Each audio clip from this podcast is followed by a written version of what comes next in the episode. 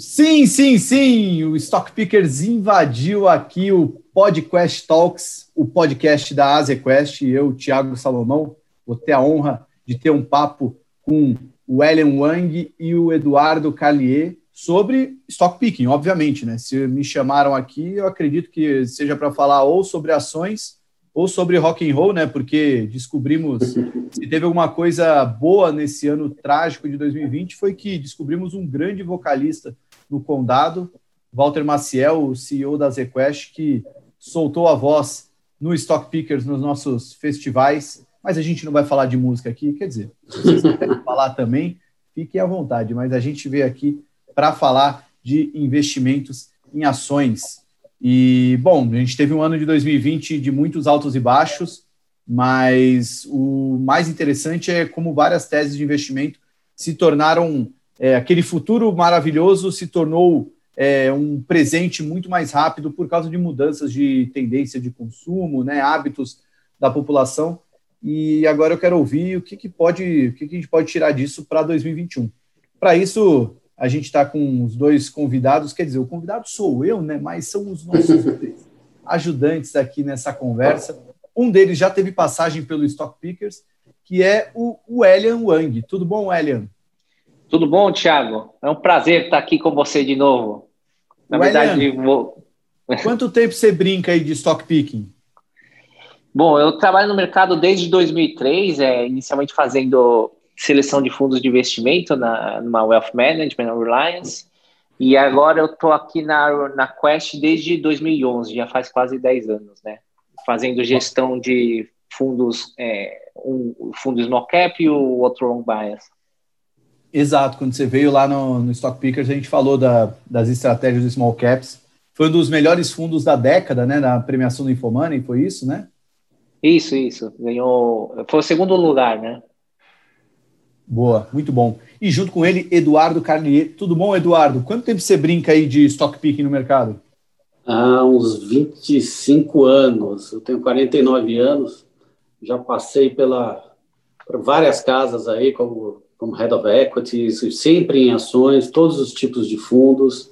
Uh, já tive no Unibanco, já tive no Santander durante muito tempo. Também tive na Schroders, uma passagem mais rápida já tive na Sul América e agora estou há uns três anos e meio aqui na ZQuest. Muito bom. E vocês têm sob gestão ali na, em estratégias em ações, quanto que hoje a ZQuest tem ali sob gestão nesse mercado? É, hoje a gente possui 6,5 bilhões de ativos em ações, né? É, fundos long only e long short, e a casa como um todo tem 18 bilhões de reais em ativos sob gestão. Boa, muito bom, muito bom. É, bom, vamos começar então o nosso papo. Eu acho que só para aquecer os motores, é uma pergunta bem direta e reta, né? Estamos no finalzinho do ano e queria uma opinião bem pessoal mesmo do. E aí, como é que foi fazer stock picking nesse ano de 2020, né? Agora olhando em retrospectiva, né? Aquele começo de ano super eufórico, mercados melhor impossível e na volta do carnaval a gente começou a ver a sangria por conta do, dos conflitos é, envolvendo o petróleo, depois o agravamento da, da epidemia que virou pandemia e tudo que a gente está vivendo hoje, a forte recuperação dos mercados depois que os bancos centrais entraram com estímulos e hoje ali, enquanto a gente grava, o Ibovespa ali está flertando com 115 mil pontos, bem acima do vale que a gente fez esse ano, mas também não está nas suas máximas históricas. Fazendo uma retrospectiva, como é que foi ser um stock picker em 2020? Posso começar aqui, Wellington. Foi uma aventura, né, Tiago? Acho que eu fico brincando aqui com todo mundo. Quem é gestor há muito tempo, eu acho que a gente só não viu os alienígenas pousarem na Terra ainda, né? Porque esse ano foi muito desafiador para tudo que a gente já viu. Não foi um ano fácil, um ano de grandes reversões. Então, assim, intensa análise, revisão de número o tempo inteiro, teste de convicção dos temas de médio e longo prazo. Acho que a gente está no meio de um outro, né? Acho que teve uma reversão grande agora, depois da virada do jogo da materialização da vacina, talvez um pouquinho antes do que estava todo mundo imaginando. Mas acho que assim o desafio que para quem é stock picker no Brasil, ele é sempre muito intenso, né? Acho que se você pegar o histórico, a gente está num ponto para comemorar esse nível que a gente está vendo do Ibovespa, mas não quer dizer que foi fácil. Então, acho que teve várias etapas nessa uh, durante esse ano, você já mencionou algumas delas, tem que lembrar que também a gente teve eleição americana, né? Só para ajudar. No dia. Não, detalhe, dois né? dias seguintes da eleição americana, eles divulgaram a vacina. Né? Detalhe, Eduardo, que a gente começou 2020 e o grande evento que se esperava era a eleição americana. E você vê que na minha breve retrospectiva, até esqueci de mencionar ela, né? Tem tantos eventos marcantes que a gente teve. Parece irrelevante agora, depois de tudo que a gente viveu. Mas eu acho que o que acaba acontecendo é que você acaba tendo que reavaliar seus cases ao longo do tempo. Tem várias coisas que são estruturais que a gente continua gostando, até a gente provavelmente vai mencionar aqui nessa nesse nesse talks, mas eu acho que assim teve foi um período intenso de reavaliações e de, de fazer as projeções corretas para frente, né? Então acho que foi cinco anos em um. Acho que a gente pode dividir aí em vários momentos, talvez que nem o e-commerce, né? Que todo mundo fala que foi cinco anos em um, mas eu acho que a uhum. gente também teve teve essa experiência. Alguns fatos muito marcantes, né? E, e para você, Eduardo, que está aí há 25 primaveras aí no mercado, foi o ano mais difícil da sua carreira? Olha, foi com, o, o ano mais difícil é sempre o último, né? A crise mais difícil é sempre a última. E assim, como essa foi muito fora, foi muito extraordinária, eu diria que ela foi sim uma das, foi, foi talvez a mais marcante, porque uh, a gente não tinha referência histórica uh, de conviver com um lockdown, ou possível lockdown, e eu acho que foi um grande aprendizado. O gestor não é um especialista em medicina por natureza, né? A gente é um grande pesquisador de qualquer tema que venha a ser relevante para frente ou que faça preço nos mercados. Mas o próprio entendimento do, do problema ou da pandemia foi um grande desafio, né? É, até assim, não tenho muita referência de crises aí, não estou tanto tempo no mercado, mas eu lembro, por exemplo, que 2008 era uma crise que foi muito impactante no mercado, mas quando você saía do condado ali, né, da Faria Lima, ainda não tinha afetado a vida da, das pessoas, né? Então, parece que quem era do mercado financeiro estava sofrendo com aquilo, mas quem está do lado de fora é vida que segue, muito normal. Essa crise que a gente viveu em 2020 foi exatamente o oposto, né? O, o sofrimento veio, veio quase que junto, né? A gente sofrendo no mercado e principalmente fora dele, né? É. Eu acho que assim, você ter uma crise em que o gatilho foi a saúde, era uma coisa que a gente não tinha visto, né? A gente já viu crise com gatilho financeiro, econômico, geopolítico, mas assim, de, começar ela e tentar fazer essa análise pelo lado de saúde, é, foi muito, muito diferente, né? Eu acho que talvez essa foi a crise que mais tenha impactado nos hábitos de consumo que a gente viu, né? Porque uh, anteriormente você tinha a crise que você tem consequência econômica, você tem que desenhar para frente esses ciclos, juros, inflação, os instrumentos monetários, financeiros, eles eles te dão um norte em cima de, da, da teoria que você conhece. Mas com a transformação que a gente viu pessoal, mental e de hábitos, essa com certeza vai ficar inédita. Wellian, é, obviamente você pode fazer o um comentário aí sobre também o como foi esse ano de 2020, mas já queria também que você trouxesse o que foi feito na prática aí dentro das carteiras de ações. É, não precisa entrar super específico, a gente pode ir falando daqui para frente, mas o que era uma grande convicção no começo do ano e deixou de ser ao longo do ano, ou até se tornou uma convicção ainda mais forte, enfim. Como que foi essa mudança também na prática, aí dentro das, da, dos investimentos em ações?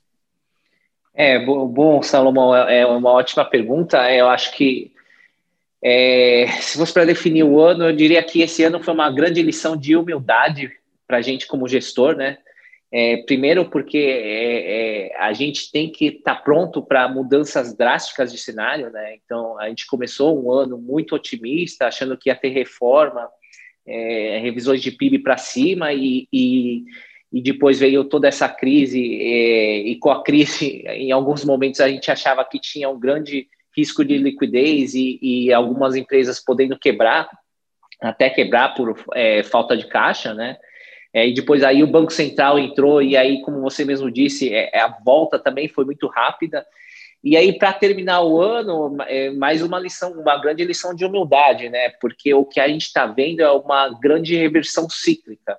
Então, o, o, modo como todo mundo ganhou dinheiro nos últimos anos foi comprando crescimento, né? Foi, foi comprando ações com boas histórias, é, ações de, de, empresas de tecnologia, setores com múltiplos, é, múltiplos caros, né? Múltiplos mais esticados, contra é, é é, histórias que, que sofrem grandes, grandes competições. Por exemplo, bancos, né? É, é um setor que sempre, que nos últimos anos foi, foi muito é, muito largado, né? E também é, a, todo mundo teve que voltar para commodities, né? Que é outro setor que é, as pessoas, é, principalmente no Brasil, né? As pessoas não precisaram muito é, por muito tempo olhar para esse setor porque as empresas domésticas elas conseguiram entregar resultados muito, muito positivos, né? E commodities sempre tem é, a questão de você não saber é, é, projetar o preço do, do ativo, né? Você não consegue saber, é muito mais difícil, né? Tem uma volatilidade muito maior é, uma convicção muito menor né? sobre qual vai ser o preço de petróleo, minério de ferro daqui a um, dois anos. Então, é, eu diria que foi uma grande lição de humildade. Então, já passando também é, para a carteira ao longo do tempo, né? No começo do ano a gente estava mais otimista, né? A gente tinha grandes posições é, em empresas de crescimento e também relacionadas ao mercado doméstico. A gente tinha posições, por exemplo, no setor de, de empresas aéreas, né? Que é, é, um dos setores mais alavancados da bolsa, né? Setor é, de alavanca, grande alavancagem operacional e financeira. Então, é um, tem um beta muito elevado. É, a partir do momento que a gente viu que não poderia voar, crise de saúde, etc., fechou, a gente teve que estopar grande parte de todas as nossas posições, né? É, é, inclusive algumas posições é, de varejo que a gente achava que não conseguiria ou teria mais problema para rolar o caixa. E aí, durante a crise, a gente comprou é, posições de algumas ações que estavam com valuation barato, atrativo, e que a gente saberia, sabia que tinha uma posição competitiva extremamente vantajosa, é, eram empresas extremamente sólidas e conseguiriam atravessar é, essa crise, né? É, era, por exemplo, é, Localiza, Locamérica, né? Locamérica chegou a, a, negociar abaixo do valor de frota, então estava tava extremamente barata durante a crise. É, a, é só a, a Locamérica estava partir... tão barata que até a Localiza aproveitou, né? É, exatamente. também, também teve isso. E depois disso, é, no, nesse, em, a partir do momento que a gente viu que a crise de saúde é, ela não iria ser tão forte quanto a gente achava, né? Porque o, a gente começou a ver algumas reaberturas na Europa, né? E, e, as, e as reaberturas elas elas estavam acontecendo sem é, uma segunda onda rapidamente. A segunda onda está começando a acontecer agora, mas no início não teve isso, porque é, as pessoas elas estavam mais cuidadosas, né? Era, é, é para você evitar uma onda é muito mais uma questão de hábito, né? Se você usar máscara, ter o distanciamento social, é que em algum, em algum momento as pessoas ficam de saco cheio e, e elas, elas começam a, a não se policiar tanto, né? É, é, é, tipo o regime, assim, ah, você começa com um chocolatezinho, aí quando você vai ver, você já está se esbaldando no churrasco, né? então, é, é, mais ou menos parecido com isso. É, por isso que está tendo segunda onda. E aí, agora, a gente teve que fazer essa rotação cíclica também, né? É, pô, a gente teve que comprar commodities, a gente aumentou a posição de commodities, aí depois a gente vai entrar até, pode até entrar um pouco mais no racional, e até bancos, né? É, que eu diria que é um, é um dos, dos setores mais, é, mais é, largados da bolsa, da bolsa, não só brasileira, do mundo inteiro, né? É, então, apesar de, de ter os bancos, quando você vai olhar a história, tem todo, tem todo um monte de riscos relacionados à competição, regulação, é, tributação, né? É, você olha a história, ainda continua com diversos riscos, mas é, com essa rotação técnica cíclica, o setor de bancos ele acaba performando, independente da história. Podemos falar de bancos, então? Porque enquanto você estava falando, Wellington, estava abrindo aqui a tela do, do Itaú, por exemplo, e o Itaú já está valendo 31 reais hoje, né? Para 31 reais é o que ele valia ali no comecinho de março, né? Antes de, do, de toda a pandemia mandar todo mundo para casa e então o Itaú, se você pegar ali de outubro para cá, ele já teve uma valorização de 39%. Tá longe ainda das máximas ali, que foi final do ano passado, quando ele bateu lá seus 36, 37 reais, mas já andou bem. Bancos ainda são um bom caminho aí, ainda tem um espaço para andar, ou esse essa pechincha aí já, já não está mais tão, tão barata? É, assim, quando é, a gente olha para a história em si, né, é, tem toda uma questão é, filosófica, né? Ah, por que, que bancos ficou tão largado por tanto tempo, né? A gente viu é, o, o, setor sofrendo bastante competição com as fintechs, a própria XP, né, conseguiu ganhar muito market share. É, você vê que tem é, mudanças muito, muito importantes com relação à cultura e, e isso acaba impactando na operação, né? Aqui no Brasil, a gente é, tem algumas fintechs, mas lá fora, você vê o exemplo lá, o WeChat, né, com a Alipay, é, tem um ecossistema muito robusto. É, você vê o, o, outras fintechs, a PayPal, a FastPay, o modo como eles se relacionam com o cliente e como eles precificam o risco e, e, e, conseguem cobrar taxa de juros é, é muito diferente dos, dos bancos legados, né? É, um, um, dos pontos que eu acho que é, é uma diferença muito grande, né? É, tem até uma história né, do, do, do, fundador da Netflix, né? E, por que, que ele fundou a Netflix? Porque ele ficava em casa, né? E alugava um monte de filme na Blockbuster, e aí ele vira, virava a imagem e ele esquecia de devolver o filme, né? E, é, e aí ele começou a perceber que, pô, quando eu não devolvo o filme, eu tenho que pagar uma multa, né? E uma parte relevante da receita da Blockbuster está relacionada a essas multas que os caras estão me cobrando porque eu esqueci de fazer uma coisa, né? Então eram duas coisas, né? Primeiro que o banco, o, o banco não, a Blockbuster estava ganhando dinheiro em cima de um serviço que ela não estava prestando, né? E segundo, que ela estava deteriorando o relacionamento de longo prazo com o cliente, né? E agora coloca isso para bancos, né? Quantas pessoas você não conhece que, ah, esqueci de colocar o cartão de crédito em débito automático? Já era, né? Então, e, e, vai para baixa renda, né? Quantos caras que tem um monte de taxa que ele nem sabe que ele está pagando, né? E que quando ele vai para a fintech é tudo de graça, né? Então, e ele não consegue discutir com o banco porque ele se sente extremamente retraído, né? Ele se, ele se envergonha de conversar com o gerente do banco. Então, é, esse tipo de relacionamento ele é muito melhor né, nas fintechs, né? É, e o, o ponto é, do. Aí, quando você vai ver os exemplos lá fora, né? É, por exemplo, esse, essa questão da multa, é, lá tem um cap, né? Ah, se, se você esqueceu, não é que você vai ter juros sobre juros compostos. Aí tem. Aqui no Brasil tem até aqueles feirões da renegociação, né? É, lá fora não existe isso na fintech. É assim, ah, você esqueceu, a sua multa máxima, máxima vai ser tantos dólares a uma porcentagem do, do quanto você esqueceu, né? E a outra, outro ponto é que eles criam ecossistemas relacionados aos dados que eles têm sobre seu hábito de consumo, né? Então, por exemplo, ah, é, o, seu, o, seu, cartão de crédito, né? O, pô, ele, o, o, banco tem todo o histórico de consumo, ele sabe tudo que você compra, né? O que, que você fez ao longo dos últimos anos, ele sabe até mais do que ele deveria, né? Tem que tomar cuidado com esses dados. Mas quantas vezes você recebeu uma oferta do banco, né? Ah, o, o, o Thiago compra um monte de coisa do Palmeiras, ah, tem uma camiseta do Edmundo aqui, vou oferecer para ele. Nunca que eles fizeram isso, eles não conseguem fazer. É, essa, essa, essa relação, essa ligação com as empresas de consumo e varejo para oferecer alguma coisa para você.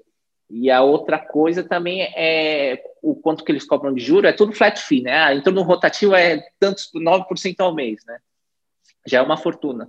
Mas, pô, as fintechs não, elas falam assim: ah, o cara começou aqui no ecossistema, ah, vamos ver o histórico dele, dá um pouquinho. Ah, o cara me pagou, ah, então ele tem um pouco mais de limite. Ah, o cara está me pagando direito muito tempo, então ele merece uma, uma taxa de juros mais baixa, porque eu já tenho é, um histórico, eu consigo precificar o risco melhor. Agora, os bancos eles estão acostumados a cobrar uma taxa de juro alta e para todo mundo. Então, é, quando você olha toda essa história, é para dizer que assim é, as fintechs elas têm um posicionamento é, competitivo muito mais vantajoso, né?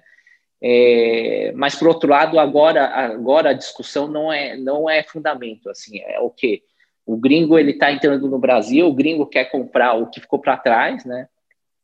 É, quando ele olha o Brasil, o Brasil ficou muito para trás, então ele está comprando o Brasil. Bancos no Brasil ficou mais ainda para trás do que o próprio a própria bolsa como um todo. Então é, ele não está olhando valuation, é, história de longo prazo, riscos, competição. Ele está olhando um fator puramente técnico. Então, é, por essa questão técnica, a gente acha que bancos têm sim mais espaço para andar. Se fosse resumir, poderia dizer que estru estruturalmente investe em fintechs, mas taticamente investe em bancos. É. Perfeito, exatamente. Não, acho que se puder colaborar, acho que o William está completamente correto, mas assim, acho que você tem uma conjuntura positiva para bancos, até olhando os próximos resultados, porque a pandemia fez com que eles se provisionassem muito, né? E o que está acontecendo com o setor de bancos está acontecendo praticamente no mundo inteiro, o fenômeno da rotação, de sair para growth para velho, né? E, e o bancos acabou tendo um pouco mais dessa representatividade de velho. Só que com o estrutural de médio e longo prazo ainda ruim. Então a gente tem uma conjuntura positiva com, com o estrutural ainda muito desafiador. O que eu acho que vai levantar, Tiago, assim, é a famosa questão que você colocou, né? Que daqui para frente, quanto tempo dura esse, essa rotação, né? É, e eu acho que está diretamente associado com o que o William falou. Vai durar o quanto a, o fluxo estrangeiro estiver disposto a fazer alocação no Brasil. Então, assim, a gente já viu isso antes, né? Quando você tem o uh, fenômeno de alocação indo muito rápido para o país, como a gente viu em novembro, a porta de entrada são os big caps, big cap names. E depois, eh, geralmente acontece o exagero, porque a alocação acontece de uma forma muito rápida, e depois você vai talvez sendo mais criterioso com os temas e com a precificação das coisas. Então, assim, acho que uh, o segredo de saber um pouco da rotação é tentar marcar esse fluxo estrangeiro para ver em que ponto ele, ele apazigua também como o dólar está tá ajudando muito o preço em, em, dólares, acho que você ainda tem condições de estender um pouco mais. Isso vai ser importante para a Bolsa como um todo, porque, dada a representatividade de bancos no, nos índices, vai ser uma força positiva para a gente ver uh, um nível até mais alto para frente.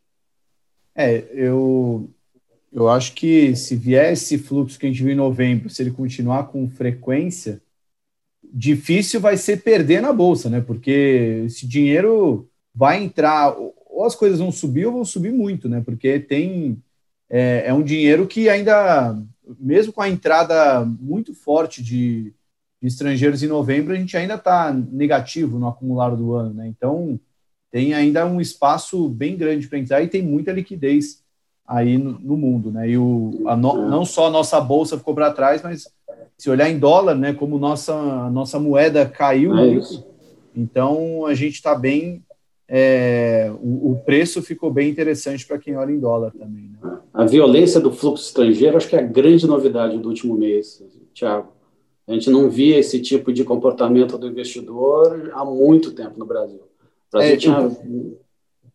Não, eu conversei com alguns gestores que estavam com posições mais pessimistas com o Brasil e a conclusão que eu cheguei falando com eles foi que eles continuam pessimistas, mas contra fluxo não tem argumento. Assim, não, não dá para você ficar na frente do mercado mantendo sua posição pessimista se entrar um caminhão de dinheiro aqui. É isso. Agora, isso dificulta você uh, pensar, às vezes, nos temas estruturais, né? Porque eu acho que muitas coisas não mudaram, mas você, uh, valuation relativo talvez tenha mudado e o, os setores, como esse ano foi muito excepcional, a diferença entre setores foi muito grande. Então, provavelmente você deve encontrar no meio. Isso não quer dizer que fundamentalmente a visão de médio e longo prazo ela vai mudar. Eu, a grande curiosidade que eu tenho, e eu acho que não é para agora, é saber que ponto você vai estar disposto a ficar equilibrando esse conjuntural com estrutural, olhando o médio e longo prazo. Né? É, eu já conversei com alguns gestores recentemente e a palavra, não a palavra ciclo, hein? super ciclo, né? O super ciclo de commodities pode estar de volta. Como é que vocês estão lidando com isso? Como é que vocês veem isso? Eu posso começar aqui, o Hélio complementa. Eu acho que assim, os ingredientes para você tratar, para você discutir esse tema estão na mesa, Tiago. Se vai ser super ciclo, acho mais, mais complicado de acertar na, na veia isso. Mas no ambiente em que você tem uma recuperação, o global está mais forte até do que do que alguns alguns países aí, principalmente você vai discutir o fiscal e você está com muita intensidade na discussão do dólar fraco, consequência disso é commodity forte, geralmente. Então, assim, e a história de commodities ela é uma história muito ligada à China, né? ao crescimento do, da Ásia, da China e provavelmente da Índia daqui para frente. Então, enquanto essas histórias e esses e a Ásia foi um lugar que saiu muito bem da pandemia como um todo, né? Uh, colocando o disclaimer de que os números nem sempre são os, os melhores para você analisar, mas até onde a gente sabe, eu acho que é, você teve uma condução muito interessante da, da Ásia nessa história toda. E com o dólar fraco, acho que o que a gente está vivendo agora é esse ânimo por commodities. Eu acho, assim, é, que quando você vai discutir commodities, você tem sempre que tomar um certo cuidado, né? Porque o play macro, ele acaba dominando, você acaba achando que vale a mesma coisa que Petrobras, que é a mesma coisa que Siderúrgica, que é a mesma coisa que Suzano. E não é verdade. Cada uma tem a sua especificidade e eu acho que tem que tratar os temas de uma forma um pouquinho diferente. Então, acho que tem um call de energy muito interessante, olhando para frente, quando você vai ver a Petrobras, isso falando do preço de, sem falar do micro, falando do preço de petróleo. Talvez não seja, a gente vai ter um déficit de investimento nas big, uh, nas big oils aí para frente, dado onde bateu o preço. Isso vai sustentar o preço de petróleo para o médio e longo prazo. Então, se você tiver uma percepção muito pessimista, talvez isso no longo prazo te atrapalhe, tenha um pouquinho de suporte.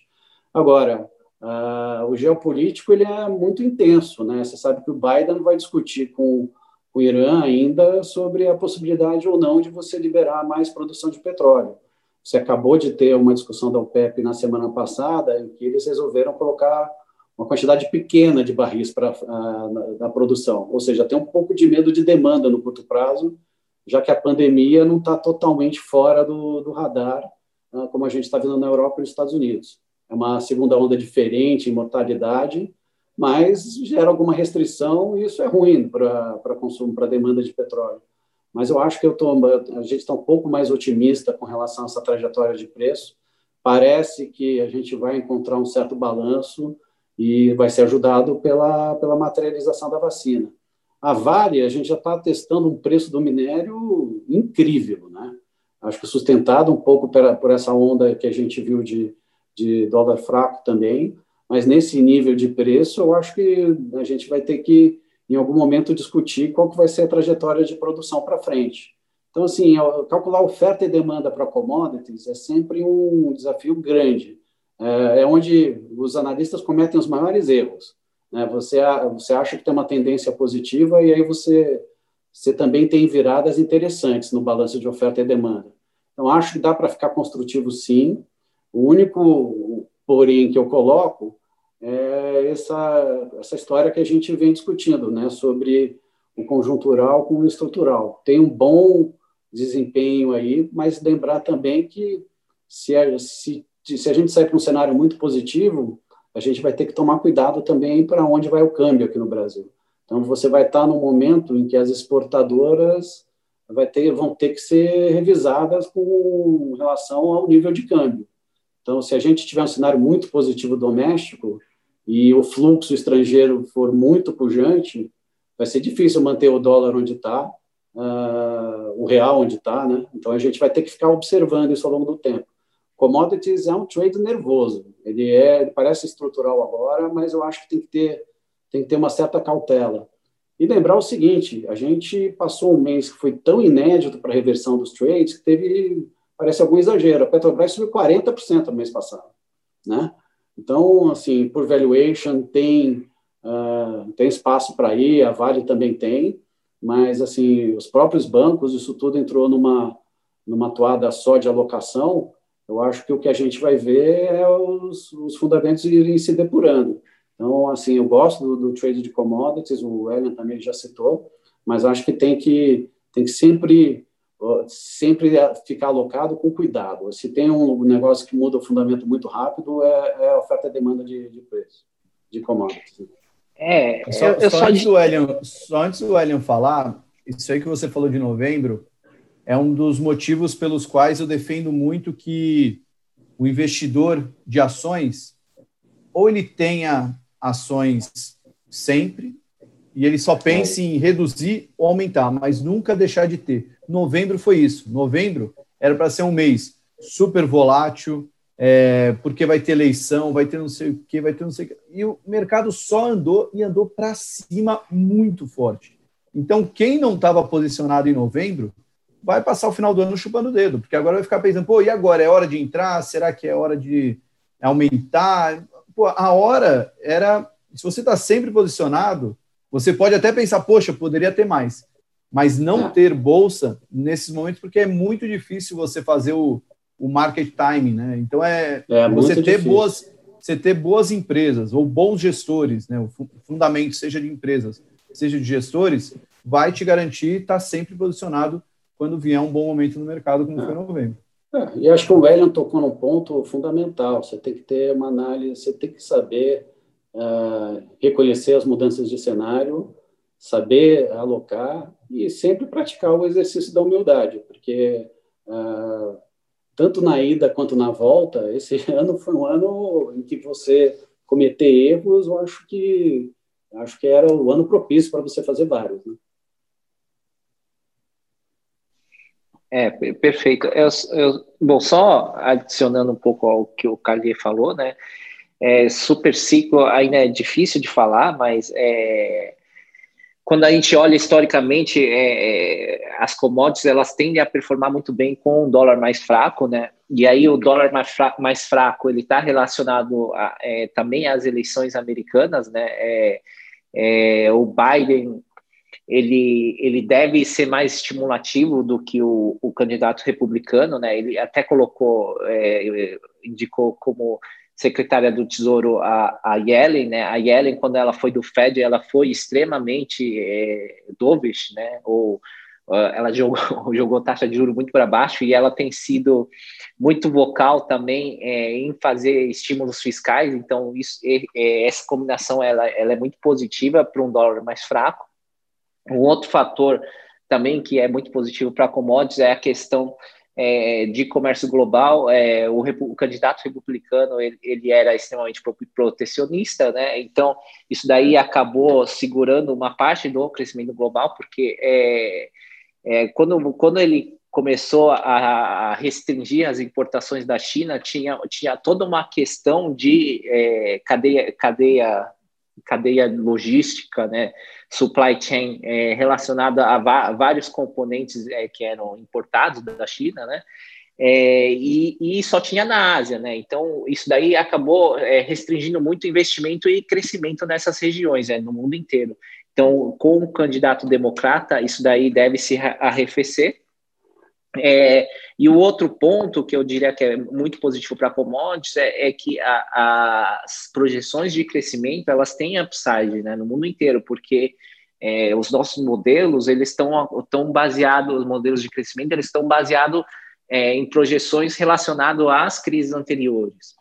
Essa por ser uma crise de saúde, é, o, a recuperação dada dada a vacina, óbvio, né? A recuperação ela vai ser muito mais rápida, né? Vai ser uma recuperação em V muito mais simples, né? As pessoas vão voltar a, a ter uma vida normal.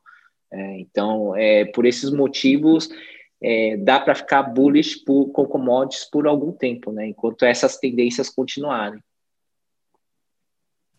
Então, se a gente pudesse fazer um resumo aí de todo esse papo para entender como está a, a carteira de ações da ZQuest, daria para dizer então que commodities estão dentro. É, e e na parte ali desse rotation, só que eu, eu não sei se vocês já foram tudo para o velho, se ainda tem um pouco de growth. E como é que está a, como é que tá a carteira da ZQuest, assim, com base em tudo isso que a gente falou?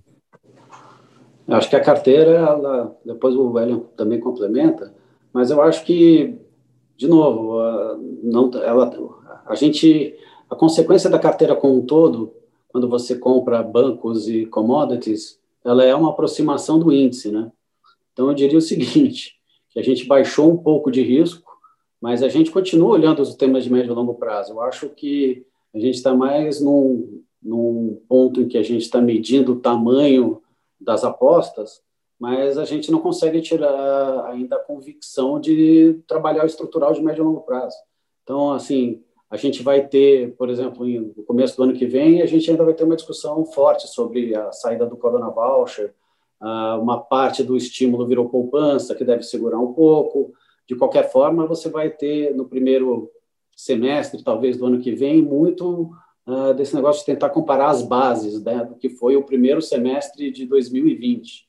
Então, assim, obviamente que tem bases mais desafiadoras para algumas, alguns setores do que para outros.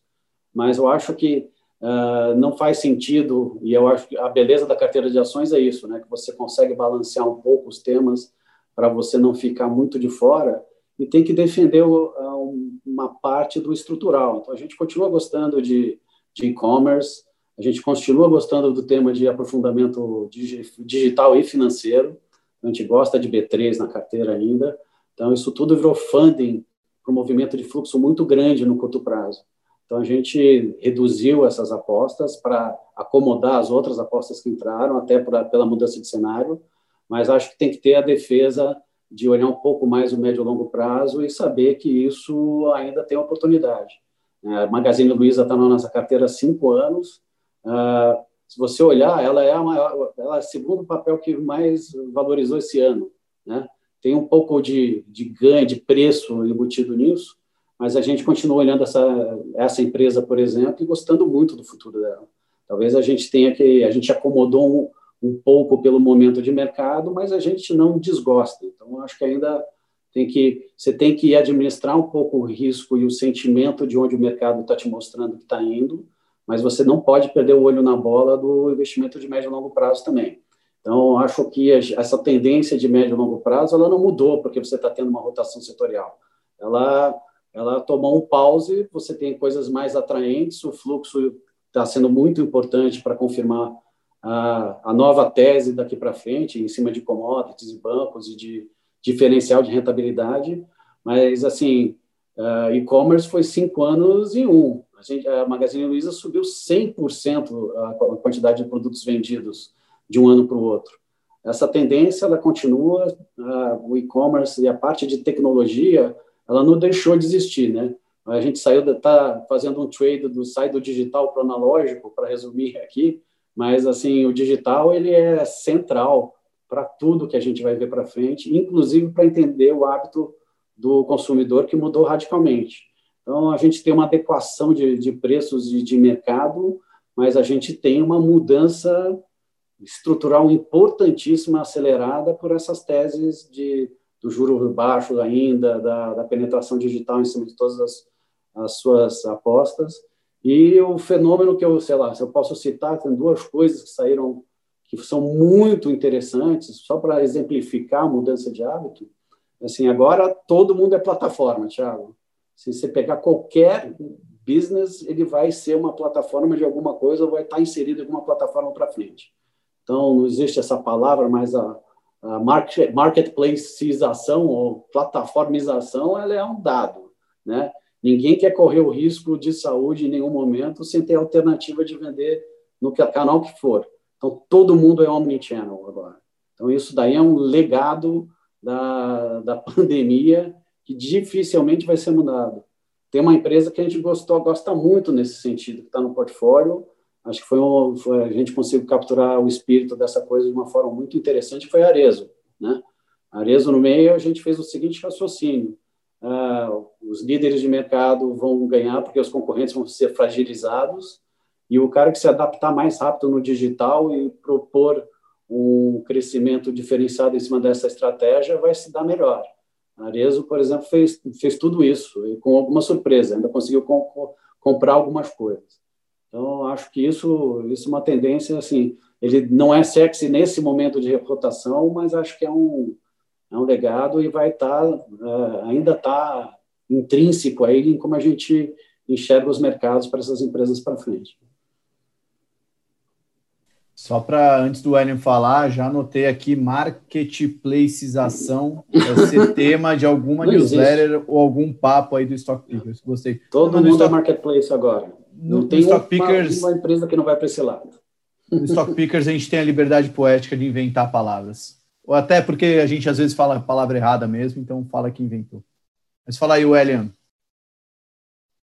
Não, não, não tenho muito a adicionar. Acho que é taticamente a gente tá né, nesse play ciclo de rotação cíclica. É, a gente não, não tirou todos os plays de stock picker, picking, né? Mas a gente reduziu essa parcela, né? Porque gente tem que vender alguma coisa para comprar é, esses plays mais de valor, como você mesmo falou. Né?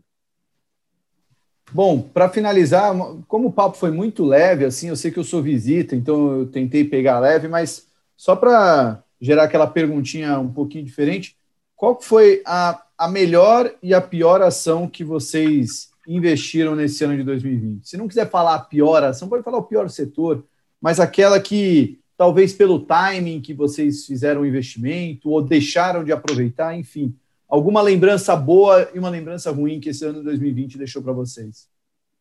Olhando para a bolsa, obviamente. Bom, acho que Locamérica, como eu já falei, né, a gente comprou muito bem. É, quando o valuation estava tava extremamente deprimido, é, a gente achava que, é, que ela sobrevive, conseguiria sobreviver ao longo do tempo, né? Então, é, foi um, uma, uma, uma, boa lembrança, né? E uma lembrança ruim é, foi ficar em algum, ficar na frente de alguns shorts que foram puxados do, por pessoas físicas, né, pela bolha, nova bolha de pessoa física que aconteceu durante esse ano, né, então aí, a gente teve que estopar alguns shorts que, que subiram bastante em cima desse, desse fluxo, né.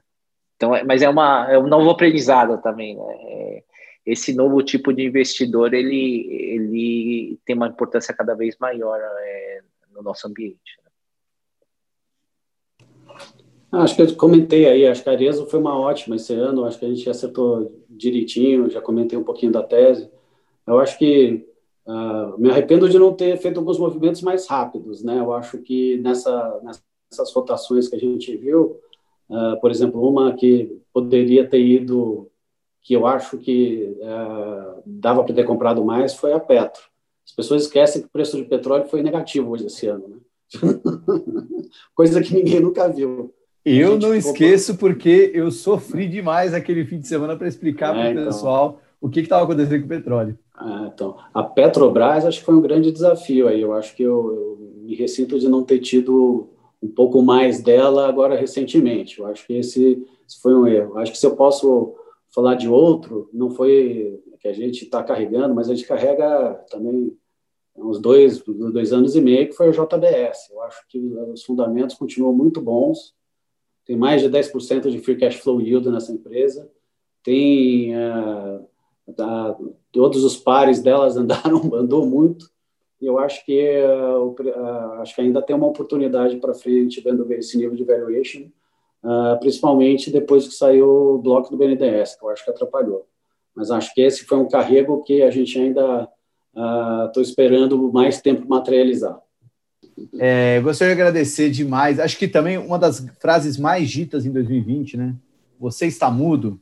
Vocês estão me ouvindo, né?